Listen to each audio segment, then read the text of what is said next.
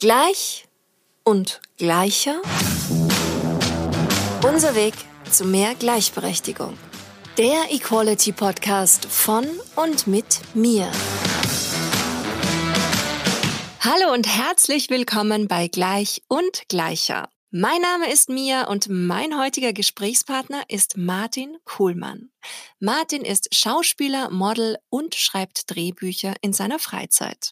Ich freue mich wirklich aus ganzem Herzen, ihn heute hier bei mir begrüßen zu dürfen. Hallo und herzlich willkommen, lieber Martin. Hallo, liebe Mia. Mann, deine Stimme ist direkt so, da hat man richtig Lust zu reden. ja, schön. Dann trifft sich das ja jetzt wirklich optimal, dass wir jetzt Zeit haben zu quatschen. Du kennst das Thema vom Podcast, ist das Übergeordnete ist Gleichberechtigung. Dementsprechend möchte ich dir gleich als Einstiegsfrage eine richtig schwere stellen und zwar, was ist denn deine ganz persönliche Definition von Gleichberechtigung? Wer oder was sollte deiner Meinung nach auf dieser Erde hier gleichberechtigt werden? Uiuiui, ui, ui. also dann nimm dir erstmal, dann setz dich, äh, lehn dich zurück, fünf Minuten. ähm, gleichberechtigt sollten im Grunde äh, da fällt mir einfach direkt spontan der Film Avatar ein, ähm, wo die, wo die Wesen dort im Einklang mit der Natur sind. Ähm, das heißt also, ich kann gar nicht in dem Fall einfach sagen, Gleichberechtigung von Mann und Frau und diese ganzen, äh, der, der ganze, was damit zusammenhängt, ne, das ist ja jetzt total mannigfaltig, aber bei Gleichberechtigung fällt mir ein, die Gleichberechtigung von, äh, von Natur äh, Tier, Mensch, äh, Pflanzen, Fauna, Flora. Das finde ich, das, das sollte alles gleichberechtigt sein auf dieser Welt, weil alles ist mit allem verbunden. Wir sind aus Staubkörnern entstanden. Wir wohnen jetzt auf diesem Planeten und müssen uns über Gleichberechtigung unterhalten, was eigentlich eine Selbstverständlichkeit wäre, dass man Leben leben lässt, nicht zerstört, und gleich auf diesem Planeten Hand in Hand in Frieden geht. Also ich bin kein totaler Pazifist, aber das sollte alles gleichberechtigt sein.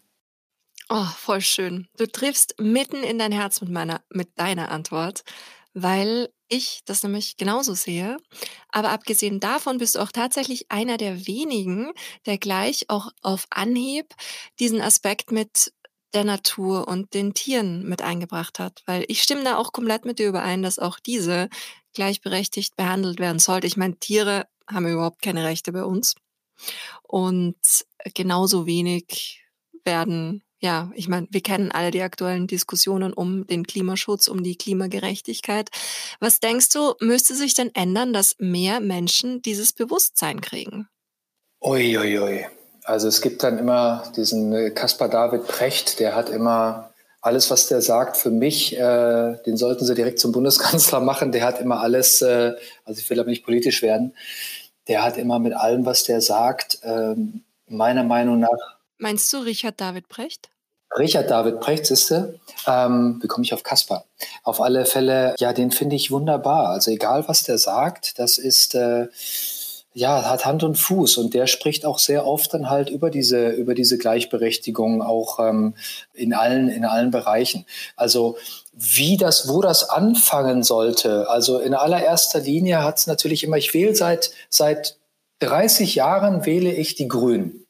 So, weil ich dann halt von dieser Gleichberechtigung von Natur und Menschen, ähm, weil ich die gerne mehr haben möchte. Selbst wenn sie nur fünf Prozent mehr grüne Politik machen, dann habe ich die gewählt, weil lieber fünf Prozent mehr als fünf Prozent weniger. So, aber wie gesagt, ich will nicht politisch werden.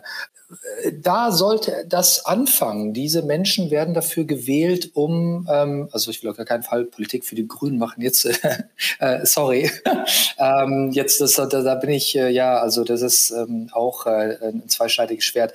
So, ja, also es sollte in der Politik losgehen. Also da sollten die richtigen Programme anfangen, damit die Menschen die sollten das auch vorleben, zumindest äh, in dem eigenen Bereich, damit die Menschen das auch umsetzen können. Wenn die Menschen das nicht vorgelebt bekommen ähm, oder die richtigen Gesetze verabschiedet werden diesbezüglich, dann kann da auch nichts passieren. Dass jemand selber sich denkt, ich muss hier loslegen und das machen, wenn alle anderen das nicht machen und mir die Politiker das nicht vorleben, dann kann ich das ja überhaupt nicht selber oder dann kann man das machen. Ich respektiere oder bewundere die Menschen, die auf die Straße gehen. Die sagen Nein. Ja, das ging dann nicht nur in der französischen Revolution los, 1790, äh, Freiheit, Gleichheit, Brüderlichkeit, die sind schon damals oder vielleicht naja, das war eine wahrscheinlich der ersten Demonstrationen, aber dann halt auch später. Ich bewundere diese Menschen, die auf die Straße gehen und dafür einstehen und das machen. Also, dass die diese das politische System hinterfragen und sagen, hey, wir wollen das anders. Oder so eine Greta Thunberg. Ich bewundere das total. Ich bin selber nicht so ein Typ. Äh, ich gehe selber nicht auf die Straße. Aber ich bewundere das. Diesen Menschen sollte, die haben es, gibt eine Demonstrationsmöglichkeit, äh, dass sie das machen, finde ich super. Aber es sollte in allererster Linie von den gewählten Volksvertretern ausgehen. Und dafür finde ich, da wird viel zu wenig diesbezüglich vorgelebt und vorgemacht und Vorgesetze gemacht, um das richtig zu realisieren. Und das finde ich extrem schade. Und wir dümpeln so dahin in unserer, in unserer Konsumwelt, machen da einfach weiter, weil wir halt einfach da keine Lösung finden für die Gleichberechtigung von, von Mann und Frau, wenn wir bei dem Thema sind. Das ging Wahlrecht gab, gab es in Deutschland für Frauen 1918, 1919, 18, 18 19. Das, ich meine, hallo, ich meine, äh, äh, dass das halt so spät alles geht, ne, dass es so spät umgesetzt wird. Ich finde, da sollte man auch bezüglich Klima, weil du gerade auch Klima, äh, das Wort äh, da, da herrscht, da muss ganz klar hart das Ruder umgerissen werden. Nur leider sehe ich das nicht. Du bist ja nicht nur in Deutschland zu Hause, sondern ja, ich würde sagen, du bist für mich der Inbegriff eines Weltenbürgers. Findest du, dass es Länder gibt, die das im Vergleich zu Deutschland besser machen? Ich kenne einige Länder besser, ja. Also in einigen Ländern, da ist man nur kurz drin in meinem Job und dann haut man wieder ab sozusagen und bekommt von dem Land weniger mit ich habe immer das Gefühl, dass zum Beispiel die Schweiz, da bin ich auch nur ab und an, aber die haben halt im Grunde in ihren Kantonen äh, und generell lassen die den Bürger mitentscheiden. Das finde ich, ähm, aber ich will nicht zu politisch werden. Wir haben ja, aber das ist eigentlich die Wurzel der Gleichberechtigung. Nee, man muss auch politisch werden, entschuldige. Äh, die machen das besser, dass die die Bürger mitentscheiden lassen sogenannte Volksentscheide dort. Äh, dort. Und das finde ich hier, ist das äh, viel zu wenig. Da würde ich sagen, ja, die machen das besser. Ähm, ich habe auch das Gefühl, dass die das in Skandinavien ein bisschen besser machen, wobei ich das immer nur aus den Medien mitbekomme und könnte da jetzt gar nicht sagen konkret, aha, das machen die besser und das machen die besser.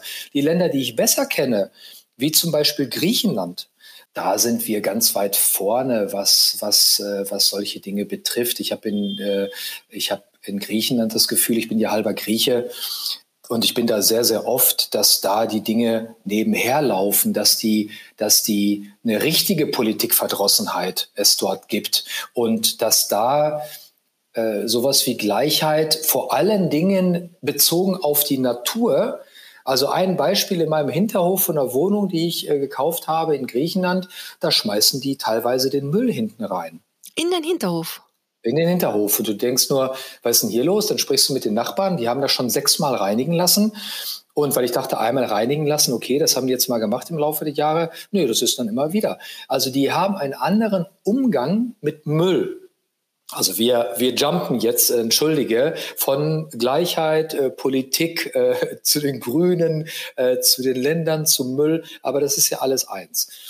Und da, äh, die bekommen das ganz schlecht vorgelebt durch die Politiker. Da gibt es keine richtigen Gesetze, die sowas richtig auch verfolgen, sozusagen, wenn sowas gemacht wird. Das finde ich, da sind die in Deutschland schon relativ gut aufgestellt. Über Recycling und solche Dinge kann man sich auch lange unterhalten hier. Aber da sind, da sind wir im internationalen Vergleich, ähm, was Gleichberechtigung, was Mann und Frau, was auch Einkommen betrifft, da gibt es ja ganz andere Länder. Hier haben wir einen Unterschied von 18 Prozent 2021 gehabt, was das Einkommen betrifft, von Mann und Frau. 18 Prozent, also finde ich auch immer noch ein Unding. Aber da gibt es sicherlich noch ganz, ganz andere Länder. Also wir sind im europäischen Vergleich, sind wir, naja, aber äh, wenn man jetzt halt weiter äh, geht in andere Länder, da ist der, die Spanne noch drastischer. Also ich glaube, wir sind in Deutschland gar nicht so schlecht, mit natürlich viel Luft nach oben. Mhm. Du hast vorhin auch gerade was erwähnt in Griechenland. Deine NachbarInnen dort, die da so ganz unverdrossen den Müll im Hof entsorgen. Was denkst du, wo liegt denn auch so ein bisschen die Verantwortung von jeder und jedem Einzelnen? Ist es am Ende so ein Zusammenspiel aus auf der einen Seite diesen großen politischen Entscheidungen, die unsere Gesellschaft in die richtigen Bahnen lenken und auf der anderen Seite aber auch die Verantwortung von jeder und jedem persönlich? Was denkst du? Absolut, es ist ein Mix. Man sollte natürlich da selber sich die Gedanken machen und sich informieren, ähm, was sein Beitrag zu dem, zu einer besseren Umwelt sein könnte. Und da gehört zum Beispiel ordentlich den Müll wegschmeißen oder vielleicht die Mülltrennung sogar. die gehört mit dazu. Aber wenn von der Industrie, das ist ja auch ein, ach, das ist auch ein Riesenthema. Ich glaube, wir brauchen hier diverse Podcasts und da müsste man Industrie, Politik, ähm, Gleichberechtigung, das müsste man alles einzeln aufdröseln. Du bekommst ja, geh mal in den Supermarkt und kauf mal ein. So, und dann selbst unser eins als bewusster Mensch, als, sag mal, in Klammer auf, Grünwähler, Klammer zu oder auch nicht, oder aber auch als mh, hm, spiritueller Mensch, der weiß, da gibt es noch mehr Energien auf diesem äh, Universum, äh, in diesem Universum, dass die, dass alles eins ist, als, als Mensch, der ganzheitlich denkt. Für den, der geht in den Supermarkt, der geht vielleicht in den Bioladen sogar und ähm, kauft dann halt ein. Und der hat dann den ganzen Warenkorb voll mit Plastik. So. Und das Zeug musste erstmal dann halt wieder entsorgen. Okay, du weißt aber schon, das Plastik kannst du gar nicht so einfach entsorgen, weil die packen es irgendwo hin. Du bist ja ein informierter Mensch. Du hast ja Dokumentation gesehen, dass dir das Zeug, so, eine, so ein Tetrapack, der ist innen drin hat, eine Beschichtung, das wirst du nie wieder los. Also wie willst du als reflektierter Mensch und du sagst jetzt als Individuum, darauf willst du ja hinaus, was kann ich da machen, unabhängig von der Politik. Du weißt ja schon, dass das Zeug irgendwo auf irgendeinem Müllberg landet und gar nicht zerschreddert werden kann, aber eigentlich gar nicht wieder äh, äh, rückgeführt werden kann in die Natur. Äh, und wenn überhaupt mit dem hohen Energieaufwand, da verzweifelt man doch. Was will man da machen? Du wirst ja automatisch, äh, landest du dauernd in Sackgassen, egal was du machst. Außer du gehst zum Biobauern, fährst mit dem Fahrrad dahin und kaufst dann wirklich nur in deinen Boxen, die vielleicht sogar nicht von Tupperware sind, sondern von, von irgendwelche nachhaltigen Sachen, die abgebaut werden können. Wer macht denn sowas? ich bin die Menschen bewundernswert, die sowas machen. Aber dadurch, dass wir, wir leben in einer kapitalorientierten Gesellschaft, wir müssen unsere Miete ran schaffen wir müssen unseren Kühlschrank voll machen.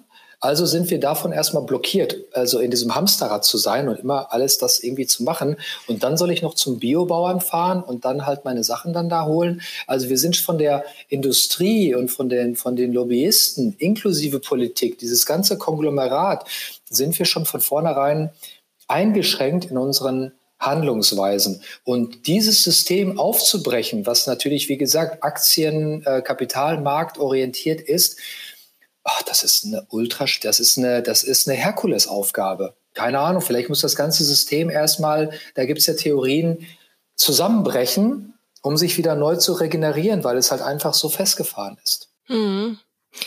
Ja, das äh, hört man ja tatsächlich öfters, dass irgendwas Großes passieren muss, damit sich das auch im Großen und zwar schnell ändern kann, weil die Sachen, die du angesprochen hast, ich kenne das aus eigener Erfahrung. Also für mich ist es eine regelrechte Challenge und meine Familie kann ein Lied davon singen.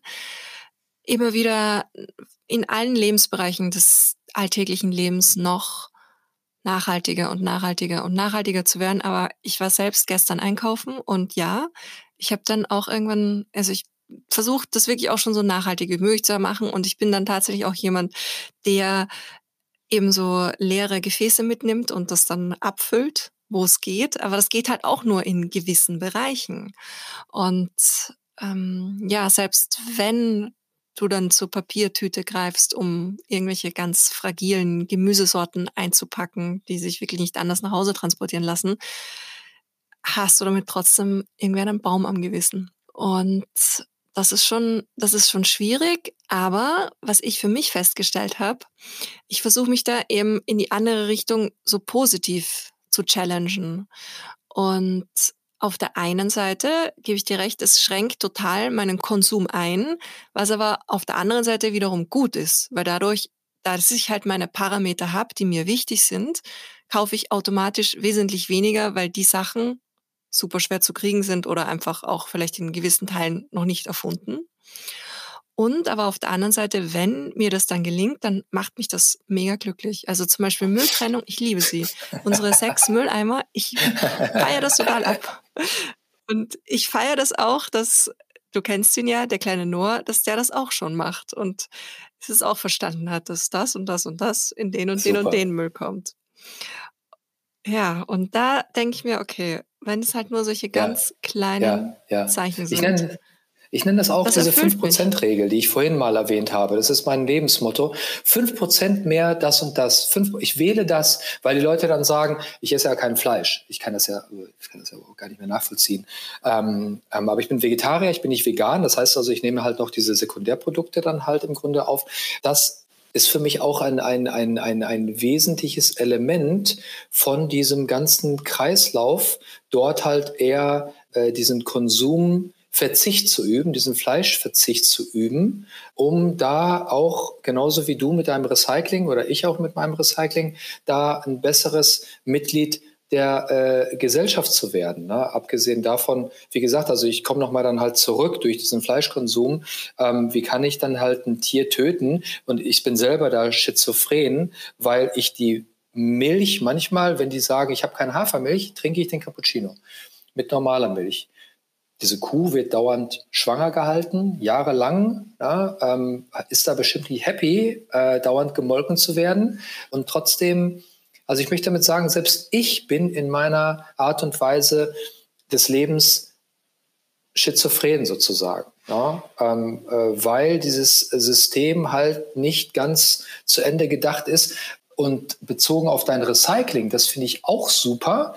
Äh, ich würde mir wünschen, dass es, da hatte ich mal so eine Vision, also ich habe ja manchmal so, so Tagträume, dass dann halt wirklich dieses Recycling, alles, was du verbrauchst, alles, was du benutzt, dass du das schön sammelst und dann in eine Box packst und, und diese Box sagt dir sofort, aha, ein Kilo per Plastik. Gutes Plastik, schlechtes Plastik und so weiter. Für diesen ein Kilo kriegst du ein Euro sage ich jetzt mal. Das heißt, dass es auch monetär sich für dich auszahlt, weil wir sprechen hier von Energie. Plastik ist Energie. Wurde aus Erdöl gewonnen, Erdgas und so weiter, wurde transportiert, wurde gemacht und so weiter. Ein Glas, ein Glas, diese, ich sehe immer diese Glas, Teile, dann holst du so Rotkohl im Glas oder so und dann ist das in so einem Glas und ich denke, was für ein Energieaufwand für das Glas und dann schmeißt man das einfach in so eine Recyclingtonne. Äh, nee, das ist ja Geld wert. Also wenn man da irgendwann mal in dem ganzen Recyclingprozess da so ein System entwickelt hätte und hätte gesagt, okay, ich gebe jetzt mal ein Kilo Glas ab, ich gebe jetzt mal ein Kilo, die haben ja das mit Pfandflaschen und so weiter, aber in dem normalen Hausmüll, dann würden die Menschen viel mehr motiviert sein, zu recyceln, was sie in Deutschland immer noch, muss man sagen, wir sind ja Recycling äh, äh, fast Nummer eins, glaube ich, noch mehr motiviert sein. Und wenn man dann halt mit gutem Beispiel vorangeht, dann sagen andere Länder, oh, äh, auch ganz geil. Nur die Entwicklung in Europa war es war ja so, dass wir als allererste die Energieverbrauchsprofis waren. Jetzt kommt halt der ganze, äh, jetzt kommt ganz ähm, Asien oder beziehungsweise Indien, China, was auch völlig legitim ist. Die wollen alle auch verbrauchen. Da kannst du so ein Recycle-System, wie du das so schön hast, mit deinen sechs Tonnen, haben die halt leider nicht. Ne? Und da beißt sich die Katze auch in den Schwanz. Und selbst bei deinem Recycling sind weiß ich nicht, 80 Prozent der Stoffe, die kannst du gar nicht recyceln. Und ähm, aber 20 Prozent Recycle ist 20 Prozent bessere Umwelt, also in Ordnung. Aber dann schauen wir über den Tellerrand nach Indien oder China, ne? Und ich kann da überhaupt nicht meckern. Die wollen, das sind Schwellenländer oder gehen jetzt in Richtung Industrieländer. Die wollen das Gleiche machen, was wir hier schon seit äh, Jahrhundert machen, seit der Industrialisierung. Hallo, möchte ich auch gerne Auto fahren, meinen Sprit verbrauchen und ähm, ob Elektro oder nicht ähm, und möchte auch meine Bude heizen und vorher habe ich in der Wellblechhütte gewohnt. Hallo, also das ist, also wir sprechen hier, ich wiederhole doch mal, Selbstrecycling hin oder her von einer, man muss alles global sehen, von einer Herkulesaufgabe. Ja. Aber ich erwähne auch immer gerne diesen Spruch, willst du die Welt verändern, musst du erstmal in deinem Land anfangen. Willst du dein Land verändern, musst du erstmal in deiner Stadt anfangen. Willst du in deiner Stadt anfangen, musst du erstmal deine, in deiner Familie äh, verändern, musst du erstmal deine Familie verändern. Willst du deine Familie verändern, musst du erstmal an dir, an dir selbst arbeiten. Ne? Also, wie du auch schon sagtest, was kann jeder selbst machen? Man soll, jeder sollte sich auf den Hosenboden setzen, ins Internet gehen, sich informieren, recyceln, äh, reflektiert sein nur leider sind das die meisten Menschen ja noch nicht. Ja, und äh, ja. Und dieses noch ist ganz entscheidend. Und das möchte ich dich jetzt auch fragen. Hast du dann das Gefühl, dass du dich in die richtige Richtung entwickelst? Du hast das Paradoxon vorhin angesprochen. Meinst du das, hast du das Gefühl, genau, dass das bei dir in diese Richtung, in die richtige geht und dass du dich dahingehend verbesserst und Spaß daran hast? Ich würde gerne sagen, nee, ich entwickle mich in die Richtung und so weiter. nee, ach Quatsch, nein, ich lerne jeden Tag dazu und so weiter, bla bla. Ich weiß nicht. Man dadurch, äh, durch die äh, Vor- und Nachteile des Internets ist auch der Information, die man bekommt, ähm, dass viele Wahrheiten ans Licht kommen und dass es auch viel Frustration gibt, leider. Und dass man dann immer gerne sagt, nee, ich arbeite daran als Individuum, die Welt soll, äh, äh, sollte ein besserer Platz werden und so weiter. Ich weiß es nicht, ob ich mich entwickle. Ich weiß es nicht, weil ich bin, ich versuche vegan zu sein, schwierig, akzeptiere mein, mein, mach immer meine, meine eigene Regel, dass ich das meine eigene Entwicklung kann mich aber nicht zum Vegan entwickeln, noch nicht. Meine Mülltrennung, die läuft ja ganz nett. So, meine, mein Mindset war immer eigentlich ähnlich, was nochmal zurück zur Gleichberechtigung oder zur Gleichstellung der Frauen oder zur Gleichberechtigung der Natur. Ich bin ja schon seit 16, habe ich angefangen, kein Schwein zu essen zum Beispiel. Da ging ja dieses Bewusstsein schon los. Ähm, das hat sich, es hatte eine stetige Entwicklung auf jeden Fall. Nur ich habe das Gefühl, mit der zunehmenden Information kommt auch zunehmende Frustration. Und meine Einstellung ist ja, wie ich schon sagte, die Politiker sollten sich dort äh, verändern, sollten sich äh, auf den Hosenboden setzen. Das passiert einfach, das passiert einfach nicht. Ne? Und dementsprechend ähm, äh, bin ich da oft äh, stehe ich vor einer Mauer. Und ich wünschte mir, und ich hallo, ich wünschte mir, äh, dass es da keine, äh, dass ich, ich habe, ich baue mir meine eigene Mauer durch das, durch mein, durch mein Umfeld, durch die Entscheidung von anderen Menschen, die da äh, entscheiden dürfen. Ja, Deshalb weiß ich nicht. Also ob ich mich, ich wünschte mir, ich könnte dir die Frage klar mit Ja beantworten, um auch den Hörern jetzt zu sagen, ey, da sitzt ein Typ, ja klar, und der entwickelt sich weiter als Motivation für jemand anders und so weiter. Und ich mache durch diesen Podcast oder durch das Interview die Welt vielleicht zu ein Prozent einen besseren Platz.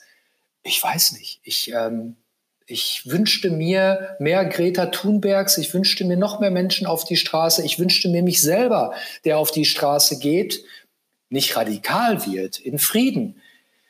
Aber ich sehe meine eigenen Grenzen. Mhm. Ja, dann ist es umso besser, dass du hier bist, Martin, weil du nämlich der perfekte Gegenpart zu mir bist. Nicht, weil ich jetzt in irgendeiner Art total perfekt bin, sondern weil ich eben bei mir schon merke, dass dieser Weg, also bei mir jetzt, wenn man es von der Ernährung her nimmt, ganz lang eben vegetarisch gelebt und dann vegan, ge vegan gegessen, muss man dazu sagen, vegan gegessen.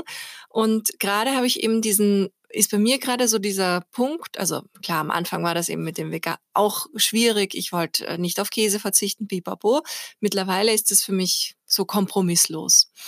Und das, was ich jetzt in der Ernährung habe, das will ich jetzt im Leben umsetzen, wo ich sage, okay, ich achte ganz penibel drauf, keine tierischen Produkte mehr zu kaufen. Also auch keine Handtaschen, keine Schuhe, keine, was weiß ich, Kleberollen, keine, es gibt ja so viele Produkte, wo irgendwelche tierischen Inhaltsstoffe drin sind, die du gar nicht irgendwo erwarten würdest. Und klar ist es im ersten Moment so der volle Schocker und ich habe mir auch gedacht, immer wieder diese Frustration, klar, die du beschreibst, die ist auch da. Aber auf der anderen Seite dann dieses Meistern und dieses dann doch hinkriegen. Und ich glaube, manchmal ist es auch überhaupt nicht schlimm. Und wenn es ein ganzes Leben lang dauert, es ist egal. Hauptsache, du hast dich halt einmal unterwegs, hast dich dahin begeben, unterwegs gemacht, auf den Weg begeben. Und auch auf der anderen Seite dieser Austausch, das Bewusstsein und dieses gegenseitige sich eben mitziehen, sich bewusst machen. Weil ich glaube auch, es muss nicht jeder und jeder auf die Straße gehen. Andere, ja, kaufen halt im Biomarkt ein, so jeder das, was er oder sie auch kann, weil ein ganz schlimmes Beispiel ist ja zum Beispiel auch Klimashaming oder generelles Shaming in unserer Gesellschaft. Dieses Verurteilen und du machst das und du machst das und du machst das.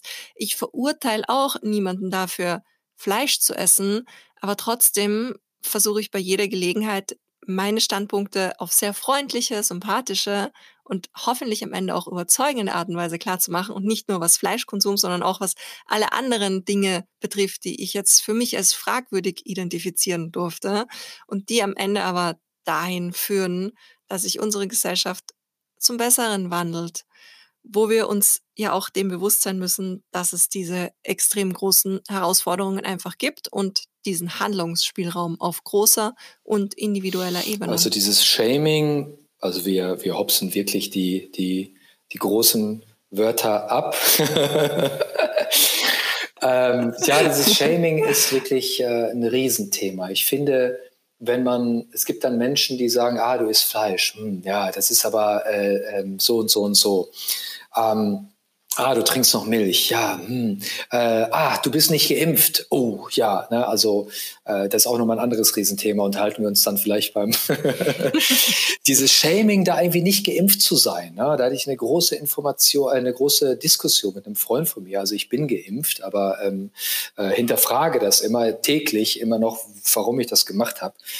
Und also da gibt es auch ein großes Shaming äh, diesbezüglich. Und, und ähm, auch wenn du da äh, die LGBT ähm, äh, ähm, ähm äh, äh LGBTIQA Plus. Äh, richtig, also ähm, äh, ähm, ich kürze es immer ab. Und das diese, wenn du da halt nicht so pro bist, das heißt, ich bin da total pro, also ich bin ja ähm, äh, ich bin der Erste, der das, der da sagt, hey, Moment mal, ähm, äh, das ist alles gleich. Ähm, Entschuldigung, dass man da, wenn man da, wenn da Menschen gibt, die sagen, hey, dieses ganze Thema, das wird ganz schön hochgekocht und das mal hinterfragen, genauso wie jemand die Impfung hinterfragt, dann ist sofort, wie bist du dagegen oder was so gegen äh, gegen äh, Homosexualität und, und, und äh, Transgender und so weiter. Äh, nee, ich, äh, sorry, ich hinterfrage die, die Diskussion äh, und vielleicht hat er eine ganz pro Einstellung diesbezüglich, aber man ist sofort auf dem Abstellgleis. Wehe, man sagt da mal was äh, zu dem Thema. Also nochmal zurück zu dieser, äh, zu dieser also Abkürzung, das ist ja auch alles ganz ein ganz äh, hochheikles Thema. Das finde ich finde beispielsweise schon dieses, also wenn man sagt lesbisch beispielsweise, Warum sagt man nicht einfach, es hat sich so entwickelt? Da kann man sagen, ich mag Frauen, ne? gay, ich mag Männer, bisexuell, ich mag Männer und Frauen, transgender, transsexuell. Ne? Äh, du, ich bin einfach unsicher wegen meinem eigenen Geschlecht. Ne? Quer, was soll denn das quer? Quer ist von, kommt ursprünglich von diversus, lateinisch, äh, ist dann halt divers, quer. Ich meine, hallo, du bist dann divers, du bist quer. Ja, ist anders. Das hat die Gesellschaft so geformt. Ich meine, sorry, Anders heißt sofort, du bist in so einer Randgruppe.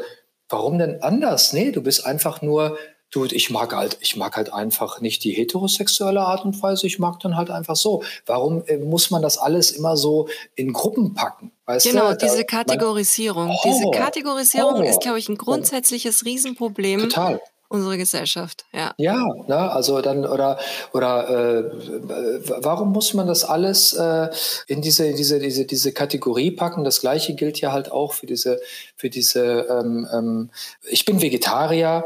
Du, ich ist einfach kein Fleisch. Ne? Ähm, ja, ich bin vegan. Du, also man muss dem allen immer einen Namen geben und das finde ich halt schon automatisch schwierig. Ja?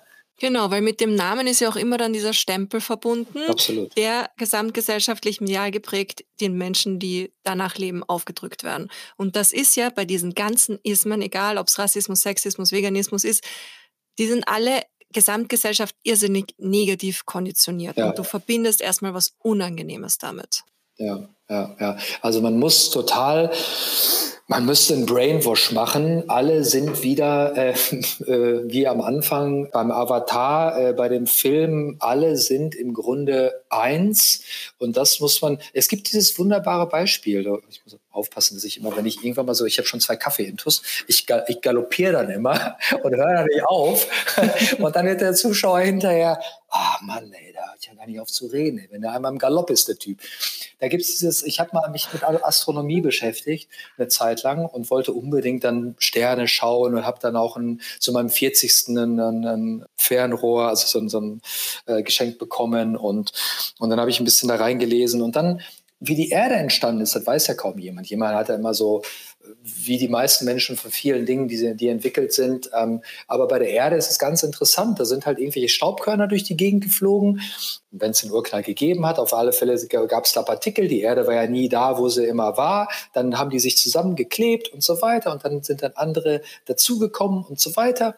Und dann ist das halt irgendwann mal, da gibt es ein Tennisball-Syndrom, wenn die so groß sind wie ein Tennisball, dann stoßen sich viele ab. Aber bei der Erde war es so, die hat dann lustig, ist die gewachsen. Ne? Immer weiter, immer weiter, immer weiter. Und dann hinterher war die halt relativ groß und dann kam irgendwann mal ein anderer dicker Klumpen, der hieß dann der Mond, den haben sie so genannt, der ist da drauf geknallt. Und er hat auch die Erde dahin geschoben, um dann halt auch in diesem äh, schönen Abstand zur Sonne zu sein und so weiter. Also wir sind, dieser ganze Klumpen ist dann halt irgendwann mal gewachsen und irgendwann mal hat sich dann halt auch eine, im Laufe der Jahrmillionen eine Atmosphäre entwickelt und so weiter. So, und dann kommt dann jemand an und sagt dann, du bist schwarz, du bist gelb, du bist das. Hey, wir sind alle aus diesen zwei Staubkörnchen entstanden. Du und ich, das Mikrofon, was ich da sehe, den Kopfhörer, den wir tragen.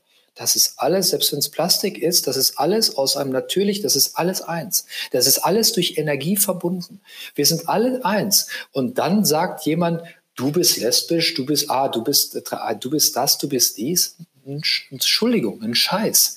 Ja, wir sind alle aus diesen Staubkörnern entstanden. Das muss man, das muss man sich bewusst machen. Also deshalb müssen die Menschen nochmal brain gewascht werden und zu sagen, pass mal auf, das ist dein Bruder, den du gerade angeschrien hast da draußen im Auto. Ja, das ist kein anderer. Der, also seine sexuelle Ausrichtung, seine Hautfarbe, ob der Vegetarier ist, ähm, ob der wer weiß was ist, das ist ganz egal. Krieg das in deine Birne rein. Amen. Das war der Podcast. Hat mich sehr gefreut. Wünsche einen schönen Tag. Dem ist nichts hinzuzufügen. Wir sehen uns morgen. Wir hören uns morgen.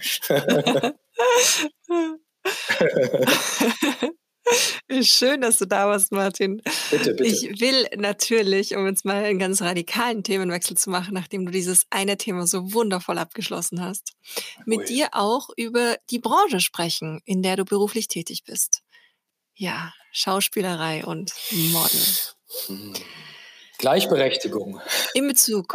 Ja, genau. Ja, du kannst meine Gedanken lesen. Wir sind du, so miteinander sind, äh, verbunden. Äh, ich habe äh, äh, ich ähm, hab dann versucht mich dann, ich habe ja, äh, es gibt ja halt so dieses, dieses Sheet, dieses, diesen, diesen, das habe ich ja gelesen. Man bekommt ja in Vorbereitung dann halt so schön hier, also redaktionell regelrecht dann von dir, äh, worum es geht. Und dann habe ich auch mal ein bisschen so gegoogelt, ein bisschen Gleichberechtigung, so, was ist denn da so los und so, ne? dann mal so sich selber mal abzudaten. Und äh, was ganz gut ist, weil das ist ja ein Lerneffekt. Ja? Und äh, das würde ich erstmal nur sagen, dass es auch für mich auch ganz schön ist, dass man halt dann, äh, als wir dieses Thema hatten, Interview, dass auch dann für jeden einzelnen Menschen immer solche Situationen halt ein Lerneffekt sein kann, was, was es auch hier für mich ist. Und, und, äh, und auch ist um deine Einstellung, weil wir kennen uns ja, aber hier unterhält man sich dann halt auch über Themen auch mal anders. Das ist ein Lerneffekt für mich, wollte ich nur sagen. Also für jeden, der da draußen diesen Podcast hört, äh, es doch von Vorteil, dieses Interview hier zu führen. So, gut, okay. Also das noch am Rande. Äh, Branche. Du, da gibt's gar keine Gleichberechtigung, lustigerweise. Da ist es so, dass Frauen besser bezahlt werden als Männer. Tatsache. Und äh, ja, das, das, äh, du, das ist ein, auch ein Riesenthema, das ist mannigfaltig. Also wenn wir jetzt mal vom klassischen Fotomodell ausgehen, also es ging ja damals los mit den ersten Mannequins, so hieß das dann halt damals, in Frankreich. Die haben dann so erst so die ersten, die äh, Mode äh, gezeigt haben. Das waren dann halt prinzipiell Frauen. So. Und dann erst irgendwann mal kamen dann halt auch Männer dazu und Männerkollektionen und solche Geschichten. Aber das ging dann halt dann, hatte seinen Peak mit den Supermodels sozusagen in den äh, in den 80ern sozusagen, das, das kennt jeder noch so, Cindy Crawford und so weiter, die dann halt pro Tag Zehntausende verdient haben. Und da waren die Männer von immer weit entfernt. Also die, es gab auch männliche Supermodels, aber die klassischen sind halt Frauen. Das zieht sich wie ein roter Faden heute in diese Top-Liga, also sprechen wir halt von Elite-Models, Wilhelmina und so weiter, alle, die diese Top-Kampagnen machen, die wir so sehen, da sprechen wir von richtig Geld und da verdienen die Frauen halt sehr viel mehr Geld als Männer. So, das geht nach unten hin, gleicht sich das immer mehr an. So, das heißt also die, die Liga drunter, also ich bin kein äh, Supermodel und also ich bin einer, der ganz gut gebucht ist und sagen wir mal ganz gut unterwegs ist, ähm, aber in der Liga werden Frauen immer noch höher bezahlt bis gleich bezahlt. Da gleicht sich das so ein bisschen an. Weiter nach, ähm, also in dieser, in dieser Type-Geschichte, da gibt es doch diese Typ, du siehst ja immer, es hat sich ja entwickelt, diese ganze Branche, da sind ja auch mal was ja auch super ist, ne? das ist auch so Typen mit Bart oder mit, mit ein bisschen korpulenter und so weiter. Und das ist ja darin gemündet, in diese ganze Curvy-Model-Geschichte, die übrigens auch sehr, sehr viel Geld verdienen heutzutage, was auch super ist. Und ähm, das, äh, äh, in dieser Type-Geschichte ist es so, dass es da relativ angeglichen ist, was das, was das, was das Geld betrifft. So.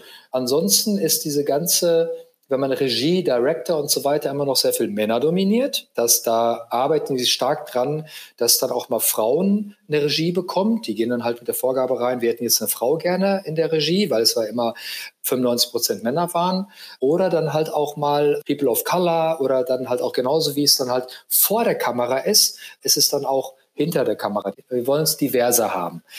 Also das, diese Entwicklung ist dann natürlich ganz stark zu begrüßen. Die lange stiefmütterlich gewesen ist. Jetzt siehst du in den Werbungen sehr viel unterschiedliche Hautfarben und, und das ist, das ist, das ist super. Das hat lange, war das nicht der Fall. Also die ganze Branche ist dort gleicher geworden, endlich. In der Bezahlung ist es in, in außer in dem Topmodel-Bereich ist es ähm, auch ziemlich gleich, würde ich sagen. Also das ist ein ziemlich, äh, äh, oder es geht in die Richtung, ausgeglichen näher und ist schon ziemlich ausgeglichen geworden. Ja, das ja. ist ja schon mal ja. gut zu hören. Ja, kann, kann man so also, sagen. Du, und hast du da international auch irgendwelche Unterschiede feststellen können? Weil du bist ja auch international aktiv, richtig?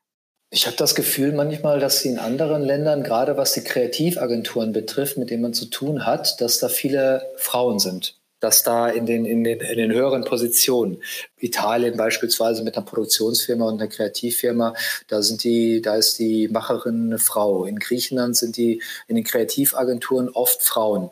Das sehe ich in Deutschland eher immer noch relativ männerdominiert hier. Aber das kann total subjektiv sein. Also das ist überhaupt nicht, nicht, dass hinterher heißt, was erzählt denn der Typ da? Das ist nur das, was ich dann halt mitkriege mit den äh, Produktionsfirmen, die halt am Set sind oder die Kunden, die dann halt auch da sind, dann halt die jeweiligen Marketingchefs und so weiter. Das ist dann ja immer noch so ein, das, das sehe ich so als, als noch männerdominiert. Aber wie gesagt, da ist ein, ich glaube, da ist ein großes Umdenken im Gang. Mhm. Also ähm, äh, die Sets, die ich in Deutschland, das ist überwiegend Deutschland, international dann halt auch teilweise, da ist es ein bisschen ja, progressiver sozusagen, glaube ich, aber wie gesagt, völlig subjektiv. Aber ich glaube, wir sind da diesbezüglich, bezüglich Gleichberechtigung, glaube ich, auf einem ganz guten Weg. Und jetzt habe ich noch eine subjektive Frage an dich. Und zwar, hast du denn das Gefühl, dass du immer gleichberechtigt behandelt wurdest in deinem beruflichen Alltag? Hey, ich kann dir eine Geschichte erzählen aus meinem, aus meiner, aus meinem Leben. Ich bin halber Grieche. Ich hatte, ich hatte, ähm, ich wurde diskriminiert in dem Alter von 10 bis zum Alter von 20. Heute nennt man das Bullying. Ähm, damals war es halt einfach eine Form von Rassismus. Und das Wort hat sich eigentlich nicht gewandelt. Meine Mutter ist Griechin und ist nach Deutschland gekommen, ähm, äh, emigriert oder als Gastarbeiterin sozusagen, hat damals meinen Vater kennengelernt, Deutscher, und ich bin entstanden. Aber die Kinder haben mich, nach in der Grundschule war das alles noch völlig in Ordnung. Da ist es, da sind die Kids ja noch, glaube ich, cool. Aber später versuchen die, wenn diese immer stärker ein Bewusstsein zu entwickeln, halt äh, die coole Nummer rauszutragen vor ihren Kumpels und irgendeiner ist dann immer dran und ich war das dann halt für zehn Jahre. Und darüber habe ich auch geschrieben. Ähm, also ich schreibe ja nicht nur Drehbücher, sondern ich schreibe auch, äh, habe äh, eine Biografie geschrieben, die heißt Biografie eines Unbekannten. Erst 60 Seiten von 120, also ich bin dran. Aber da wurde ich, äh, da gab es diese Gleichstellung für mich, die ich mir gewünscht hätte. Als Kind möchtest du gleichgestellt werden, möchtest du mit den, mit allen spielen und nicht nur mit deinen zwei, drei Kumpels, die das nicht so sehen, ähm, auch mit den Jungs, die die cooleren Sprüche haben. Und das war ich dann halt nie. Erst mit 20 hat dann eine Frau gesagt, als ich mein Abitur auf den zweiten Bildungsweg gemacht habe, die hat dann gesagt, die war mit einem Perser verheiratet und die war immer ein bisschen strange. Und die kam zu mir an und sagte, sag mal, wer bist du denn? Ich sag, äh, ja, äh, ich noch unsicher, äh, ich heiße Martin äh, und ja, wo kommst du denn her? Ich sag, da und da. Sag mal, irgendwas ist mit dir. Also was, wo kommst du denn her? Was ist das für, für, für Wurzeln? Ich sag, oh, ja, meine, ich wurde zehn Jahre diskriminiert dafür, dann kommst du nicht so eben mal damit um die Ecke. Und dann sage ich, ja, ich bin ähm, halber Grieche. Und dann sagt sie zu mir, ey, das ist ja mal schön. In dem Moment ist mir das abgefallen. Ich kriege jetzt eine Gänsehaut. Es ist mir meine, der Rassismus ist mir abgefallen. Den, den trage ich in mir. Ich kann es nicht, es geht nie weg aber es ist weggegangen. Und dann habe ich gemerkt, es gibt da draußen eine andere Welt, die offener sind und die mit meinem Wesen als halber Grieche ganz anders umgehen. Das war äh, sicherlich eine viel offenere Frau als in meinem kleinen Kaff, wo ich herkomme, nämlich Aalen hieß das, äh, heißt das, äh, Provinz. Ähm, da habe ich gemerkt, oh mein Gott, und das hat mir ein schönes Gefühl gegeben. Und darum geht es doch im Leben, dass man schöne Momente hat mit einem Menschen, der sagt, ey, du bist halber Grieche, toll. Ey, du bist mit einem Perser zusammen, ey, toll, erzähl doch mal, wie mixt sich das mit den Kulturen? Darauf kommt es an, auf die schönen Momente. Lasst uns schöne Momente in jedem einzelnen Moment doch schaffen, weil die unschönen Momente, die machen wir uns doch automatisch, die braucht doch kein Mensch. Die schönen Momente, lass uns die unschönen Momente in schöne Momente oder schöne Momente mehr schaffen, damit wir auf diesem schönen Planeten, den wir haben, schöner miteinander leben können. Warum, warum warum passiert das, was so passiert? Ne? Und wenn es schon passiert und wir das als gegeben hinnehmen, ja gut, okay, dann lass uns das machen, aber lass uns dieses Interview gleich, wenn ich rausgehe, schöner mit den Menschen sprechen, schöner mit der Umwelt umgehen, damit wir eine schönere Zeit haben, weil sie ist begrenzt. Morgen kann es vorbei sein. Wow, wow, einfach nur wow. Ich weiß nicht, die Hörenden können es leider nicht sehen, aber ich habe tatsächlich Tränen in den Augen. Das hat mich jetzt richtig oh, ergriffen. Ja, ja. wenn es ja. schöne Tränen sind oder von, von, von, von schönen Momenten, dann sind schöne Tränen schön. Ja, auf jeden Fall. Und ich hatte auch im selben Moment wie du diese Gänsehaut am Körper. Das ist so eine, es ist wirklich, glaube ich, ja, die schönste Geschichte, die ich im Zusammenhang mit Rassismus jemals hören durfte. Hm. Toll. Ich wünsche mir das auch so oft, wenn mir Menschen Sachen, Dinge erzählen, die in ihrem Leben schief gelaufen sind, dann möchte ich auch so gern diese Frau sein, die dann eben dazu beiträgt, dass sich diese diese Einstellung ändert, weil das ist es ja im Endeffekt auch. Egal, was dir im Leben passiert, egal, was du für eine Situation erfährst und egal auch, wie oft sich die wiederholt, wenn du das schaffst, deine Einstellung dazu zu ändern, ändert sich automatisch alles, weil dann ändert sich deine innere Welt, dann ändert sich der Umgang damit und ja, du bist, ich meine, das klingt jetzt auch super pathetisch, aber im Endeffekt die Regisseurin, der Regisseur deines Lebens. Du hast es in der Hand, die schönen Momente rauszuholen. Tja, absolut, absolut. Man hat es in der Hand, aber ähm, die äußeren Energien, wenn wir von Spiritualität doch mein eigenes Thema, lass uns doch mal einen komplett eigenen Podcast machen. Und wir beide unterhalten uns dann über die großen Themen der Welt, also nur wir beide. ja, perfekt, let's do it. äh, ja, dieses Spiritualitätsthema halt, ne, diese Energien, es ist, so, es ist so viel Energie. Man kann die Energie selber beeinflussen. Du sagst halt Regisseur des eigenen Lebens es ist nicht leicht. Ne? Ich habe auch diese ganzen Bücher gelesen. Ähm, Eckhart Tolle, sehr zu empfehlen. Jetzt. Total, total. Ein, ein Buch, was jeder gelesen haben sollte. Selbst in der Grundschule sollten sie das dann. Ja, gib den, das Kultusministerium sollte ich übernehmen und den Menschen, den Teenies, äh, den Kids das Buch in die Hand drücken und vor allen Dingen ähm, einen Tag mal Kommunikation üben. Dann wäre die Welt ein besserer Platz, wenn die Menschen sich schöner miteinander unterhalten würden. Ja? Also das, das fehlt auch. Also diese, diese Energie selber positiv zu beeinflussen, ist eine nicht leichte Aufgabe. Und das an die Menschen da draußen, die das hören, hey, ihr seid damit nicht alleine. Mir hat das immer geholfen zu wissen, hey, diese Themen oder diese, diese Probleme, Probleme will ich es nicht nennen, diese Issues vielleicht ein bisschen, diese Herausforderungen, die haben alle. Jeder hat diese Thematiken jeden Tag. Du bist nicht alleine. Deine Zweifel, du bist nicht allein. Ja?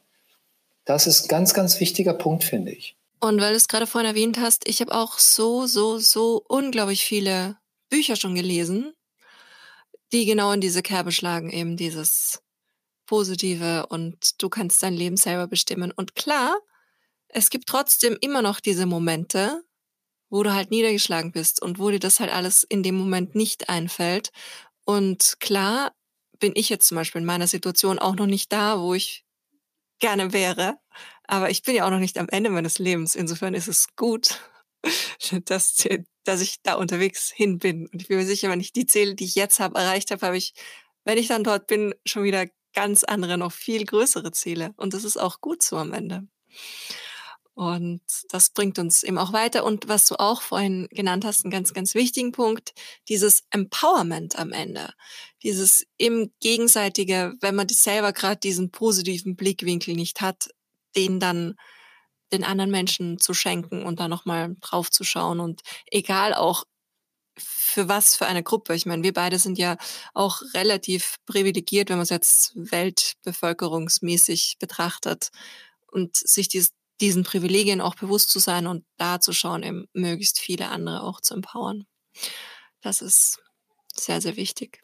Absolut. Also ähm, wir haben alle Möglichkeiten, nur wir berauben uns dieser Möglichkeiten auch wieder äh, tagtäglich, machen uns klein. Das hat natürlich jetzt auch siehe Eckart Tolle, Stefanie Stahl, wie sie alle heißen, was wir in Büchern gelesen haben. Unsere Kindheit war ein ganz, ganz starker Faktor, ähm, wie unsere Eltern miteinander äh, umgegangen sind, äh, wie der Vater, die Mutter mit einem gesprochen hat, wie die einen empowered haben oder halt auch nicht. Und die meisten haben halt diesen Support halt einfach vielleicht von einer, von einem Elternteil bekommen, vielleicht von zwei, vielleicht von keinem.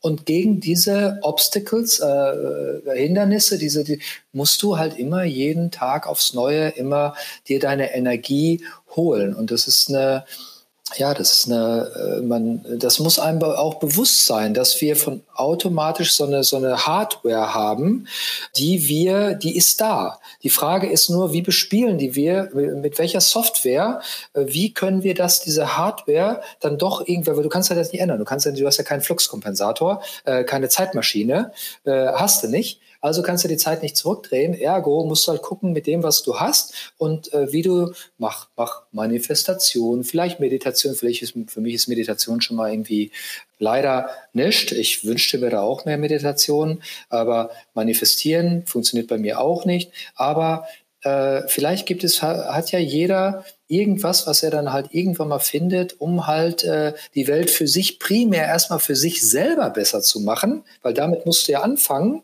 kannst ja nicht sofort, wie ich das schon dachte, du kannst ja die Welt nicht verbessern, sondern halt, du musst ja erstmal dich selber verbessern. Und das ist schon eine schwere Geburt. Also, wenn du da mit einem positiven Mindset dran gehst, dann ist das natürlich schon, dann hast du den ersten, den ersten Schritt gemacht. Ja, also lies erstmal Eckart Tolle, geh in den Bioladen, trenn deinen Müll. Was haben wir noch für ein Fazit hier? Sei lieb zu den Menschen, grinst sie. Viele Minuten haben wir denn? 50 sind wir schon drüber. Stairway to Equality. Deine Steps zu mehr Gleichberechtigung. Wir kommen zum großen Finale. Es ist gut, okay. dass du es zusammenfasst. Aber du weißt, es gibt, es gibt noch eine Kategorie, die ganz, ganz wichtig ist und die will ich natürlich mit dir auch besprechen. Und zwar deinen persönlichen Stairway to Equality. Du hast so schön gerade angefangen. Magst du vielleicht einfach direkt weitermachen mit dieser Aufzählung dieser wunderbaren Erkenntnisse, die wir hier im Laufe dieses schönen Gespräches schon gefunden haben? Stairway to Equality. Deine persönlichen Steps zu mehr Gleichberechtigung, zu einem respektvolleren, ja. schöneren und am Ende auch lebenswerten. Ja. Du, Leben. eine der, der, der Hauptstufen, eine der, der wichtigen Stufen ist, und da gibt es dann nur noch kleine Unterstufen, ist das Lachen. Ich gehe durch Berlin und hier hat man nicht so viel zu lachen. Manchmal war das Wetter halt, ich bin so wetterfühlig. Deshalb bin ich auch immer so viel im Ausland, um da hoffentlich dann immer zu arbeiten oder da äh, meine Zeit zu vertreiben. Ich hatte Vitamin D-Mangel, ich muss dahin. Aber wenn das Wetter in Berlin gut ist, oder da, wo, ja, das ist in Berlin ein sehr gutes Beispiel. Die Leute sind halt einfach gut drauf. Und wenn du selber mit einem Lachen rausgehst, ne, selber Hallo, mit einem Hallo fängt's an. Wenn du freudig deinem Menschen der griesgrämigen Oma, die im Haus wohnt, äh, trotzdem da ein schönes Hallo entgegenschmetterst, äh, damit fängt's an. Das ist ein Riesenschritt. Lachen, um deinen Tag, den Momenten, den ich, von denen ich gesprochen habe, selber schöner zu machen und für diesen Menschen. Und das hat einen Snowball-Effekt. Diese alte, griesgrämige Dame geht vielleicht dann nach oben und ist vielleicht ein bisschen besser drauf. Hast du ihren Tag verbessert. Ähm, du selber gehst raus, dumm die Dumm, gehst raus und bist halt gut drauf. Hast dir zwar ein Hallo gesagt, lässt sich aber nicht davon einschränken, dass die halt nicht Hallo gesagt hat oder nicht gelacht hat. Ich gehe hier durch die Straßen und bin freudig und das, das merken die Menschen. Dass, äh, ich habe ich, und mache mir selber eine gute Zeit. Habe ich selber eine gute Zeit, ist meine, mein Energiefeld schön und das Energiefeld von anderen, sagt ja auch die Theorie, aber ich merke das in den letzten Tagen ganz stark in der Praxis. Mit einem Lachen fängt's an. Das ist die erste Stufe. Und beim nächsten Mal unterhalten wir uns über Stufe zwei. Perfekt. Genauso machen wir es. Lieber Martin, ich gehe wirklich mit einem großen Lächeln hier raus aus dieser einen Stunde mit dir. Es war mir ein inneres Blumenpflücken. Sehr, sehr, sehr, sehr schön. Ich werde jetzt auf jeden Fall lächelnd durch diesen und hoffentlich auch alle anderen Tage meines Lebens gehen. Und genau dieser Leuchtturm sein, dieser positive, strahlende. Ja, dem ist nichts hinzuzufügen. Vielen Dank für deine Blumen und äh, mir war es auch äh, äh, eine Freude, immer mit dir äh, zu sprechen. Und ja, das macht mir auch den, den Tag energetischer und heller, muss ich sagen. Also das ist, ich weiß nicht, wer sich das dann halt hinterher anhört, was der darüber denkt. Ich weiß nur, für mich selber, ich bin hier, ich sitze hier, ich habe hier eine leichte Gänsehaut und eine innere, ich bin so wie, ich bin so aufgewühlt, wie als wenn ich so drei Red Bull getrunken habe oder bin, sitz, bin im Kater holzig und da ist ein guter Sound. So fühle ich mich gerade. Ne? Fehlt nur noch die, die Musik hier. Und, und darum geht's, ne? dass ich jetzt die nächsten Stunden werden dadurch getragen bei mir sicherlich. Und, ähm, und darum geht's, was ich dann öfter jetzt gesagt habe, dass man halt da eine schöne Energie hat, ein schönes Lachen um das weiterzugeben. Und darum geht es jetzt für mich, dass ich das habe. Also du hast mir gesagt, dass du das auch hast. Und somit haben wir unsere kleine Welt schon mal für uns verbessert. Na? Und darum geht es erstmal. Alles Weitere haben wir nicht in der Hand. Genau so ist es. Machen wir das Beste draus. Ja. Dann genieß diesen wundervollen Tag, der noch vor dir liegt. Und ich freue mich auf bald. Danke, du auch. Und äh, bis bald wieder, ähm, zufällig oder nicht, zu, nicht zufällig, in unserer äh, veganen, äh, in unserem veganen Lieblingscafé. So ist es, genau. Ciao. Tschüss. Vielen herzlichen Dank fürs Zuhören. Das war Gleich und Gleicher. Euer Equality Podcast von und mit mir. Damit ihr auch in Zukunft keine Folge mehr verpasst, abonniert den Podcast und folgt mir auf Instagram.